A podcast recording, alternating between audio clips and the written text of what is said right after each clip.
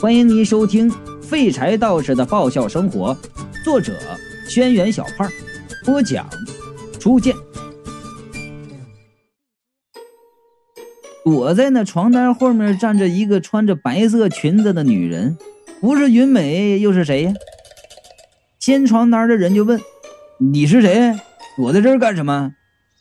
云美指指我们：“我，我是和他们一起来的。”不过我害怕他真的跳下去，不敢看，就躲了起来。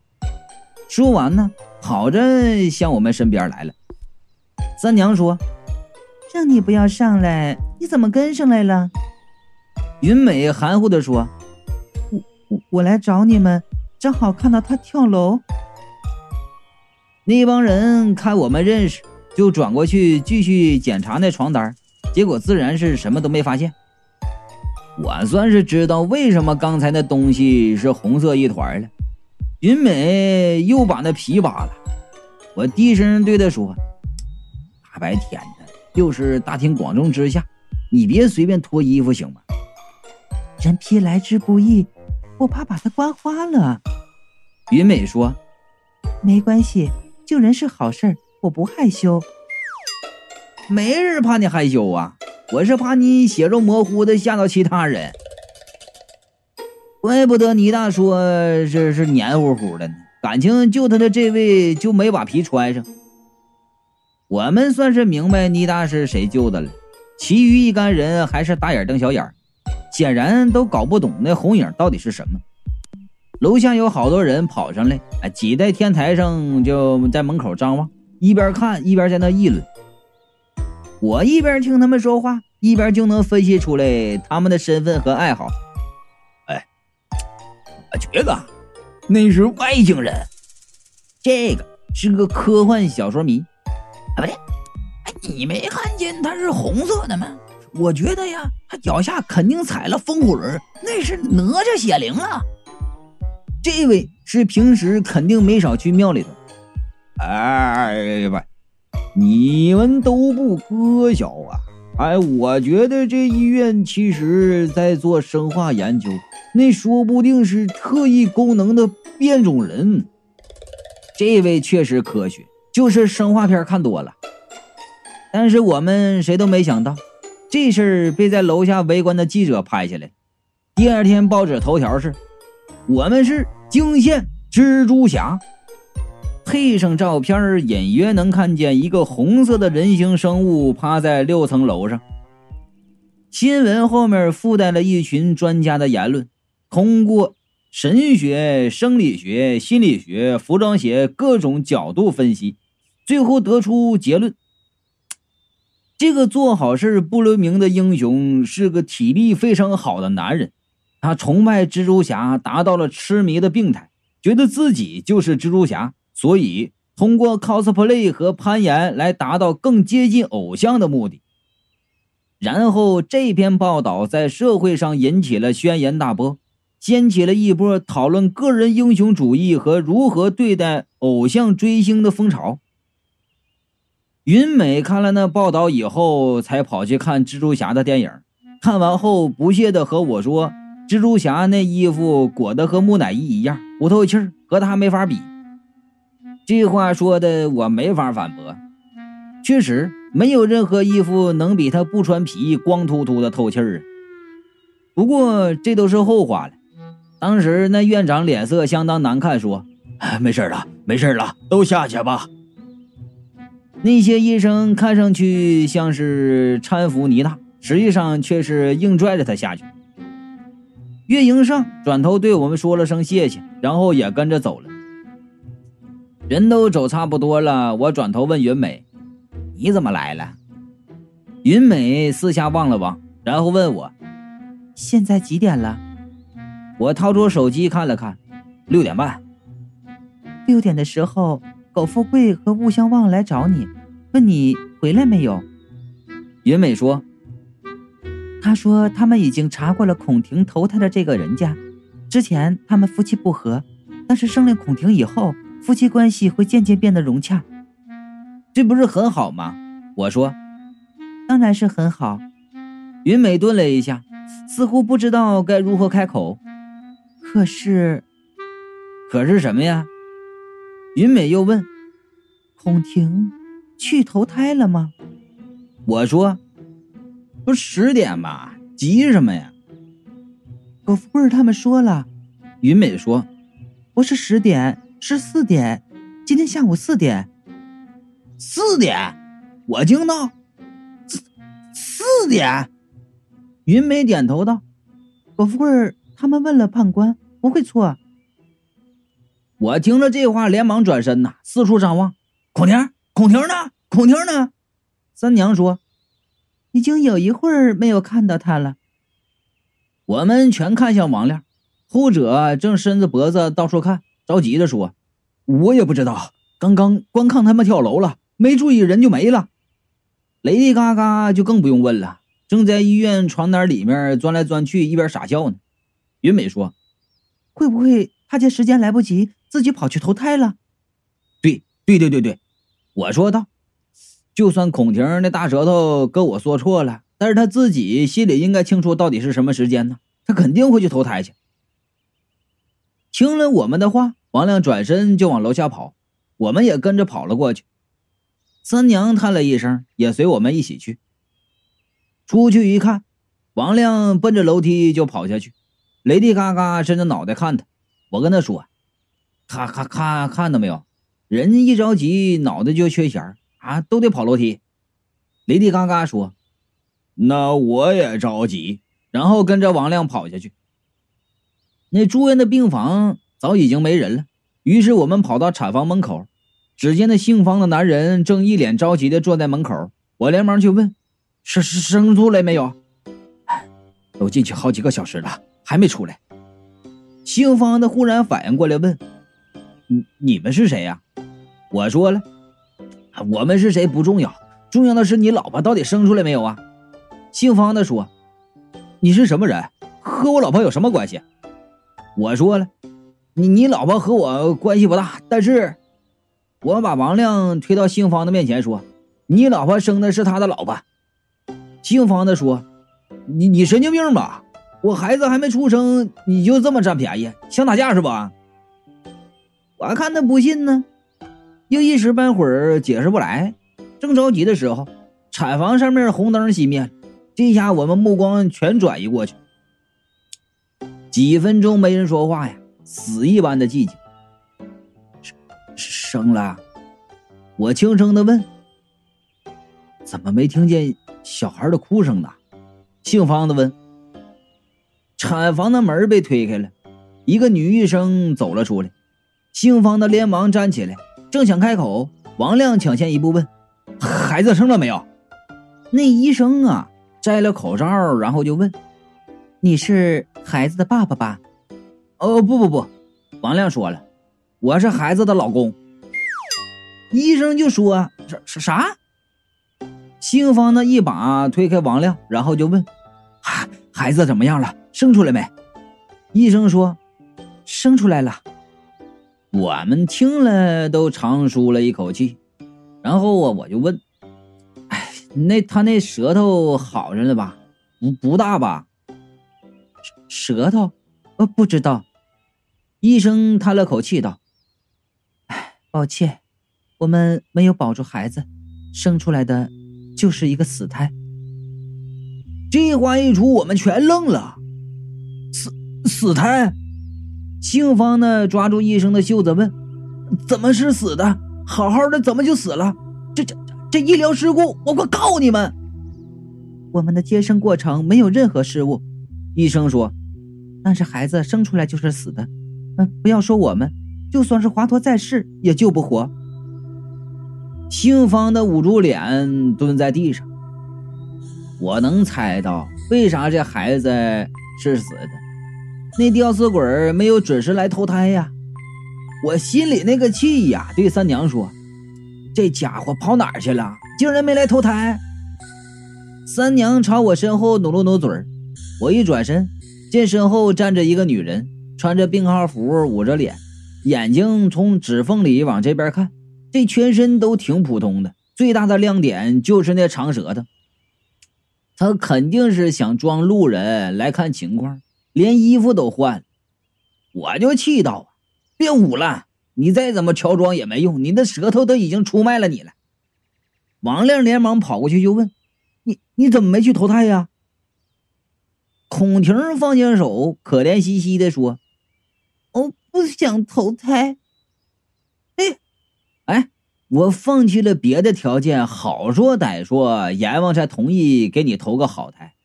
你你你说不投你就不投了？我就问你，给我个理由去。我我舍不得你们。孔婷说。而且，我觉得这家人不好。云美说：“他们夫妻虽然现在关系不好，但是生了孩子以后关系会好的。”蹲在一旁的雷迪嘎嘎忽然说：“他们都不是好人。”我就问：“你怎么就知道了？”算了算了，三娘过来制止说。塞翁失马，焉知非福。既然已经没有头上胎，就不要再去想了。旁边的医生看着我们和吊死鬼说话，然后拉住路过的一个护士说：“你去问问精神科，他们的病人有没有跑出来的。”我听三娘都这么说了，不由得愣了一下，然后问：“难道这家人也有别的事儿？”我只是觉得和那女人说话时，觉得她心中似乎有什么秘密。三娘说：“不过以后也不会再遇见到，我们还是先回去吧。”第八章，倒计时。经历过这件事儿，回去以后啊，吊死鬼就跟刚释放出狱一样，甩着舌头满小二楼乱窜。见人就抱着额头亲，最可恨的是，他亲完那两个臭乎乎的人头，哎，还想反过来亲我。我和三娘云美全躲开了，雷迪嘎嘎倒是没在乎，啊，被王亮一巴掌给推开了。我现在彻底怀疑这吊死鬼是存心啊不想投胎了。现在呀，这王亮没事就跑来小二楼找孔婷，他下班比我早。每天奔的反而比我快，我一回来就能看见他和孔婷坐在客厅里边，你动动我的鼻子，我动动你的舌头，哎，那叫一个恶心肉麻呀！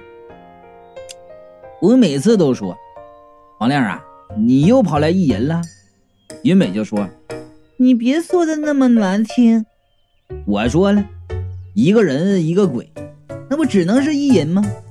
云美说了，他俩那是恋爱。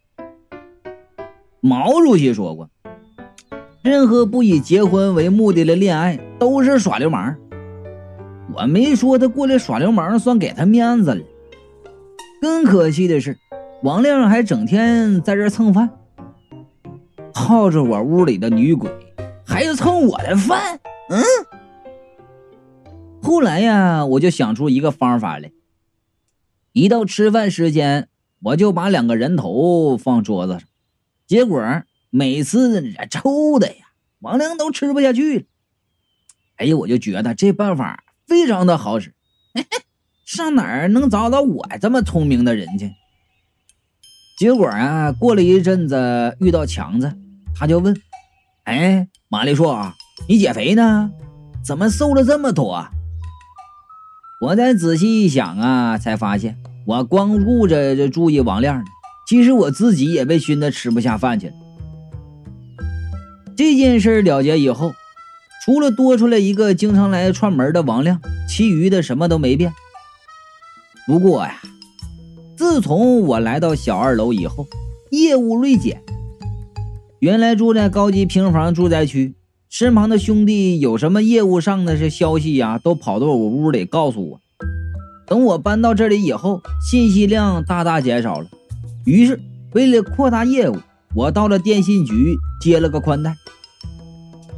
我还惦记着呀，那姓方的两口子，又跑去医院打听了一下，那女的还在那个特级病房。不过呀，据护士说，她老公已经好久没来看她了。我想着那男人之前的反应，觉得这两夫妻以后啊，哎呀，比较悬了。出了住院部大楼。我想起来这医院侧门那比较偏，我原来呀还没去过，过去看看，观察一下地形，呃，说不定开发个新市场。于是呢，从小路就穿了过去。这一路走却没多少人，走到后面才发现那侧门已经被封了。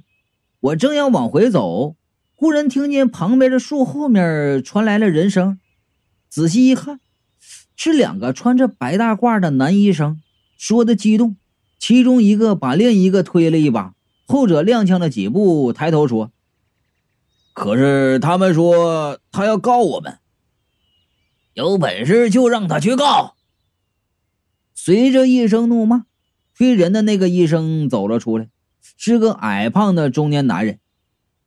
我正瞅着这人长得面善呢，那个被推的医生又说：“院长，呃，前几天那事情把媒体招来了，这要是泄露出去，我这才想起来呀，这个中年男人是谁？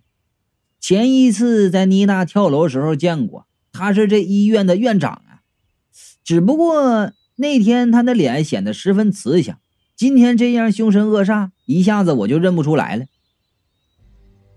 没人说出去，谁能知道？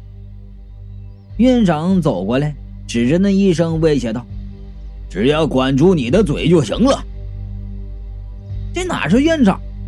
这这这就是黑社会吗？这是！我装作迷路的样子走过去，边走边说：“怎么迷路了？这这这！”怎么了呢？呢？就看那院长啊，那脸色转的和电风扇叶一样快，转眼儿就挂上了另一副表情，拍着医生的肩膀说：“哈哈，啊，我看好你，好好做啊。”然后啊，冲我点点头，转身走了。我走过去问：“你没事吧？”男医生脸色很不好看，装成镇定的样子，点点头。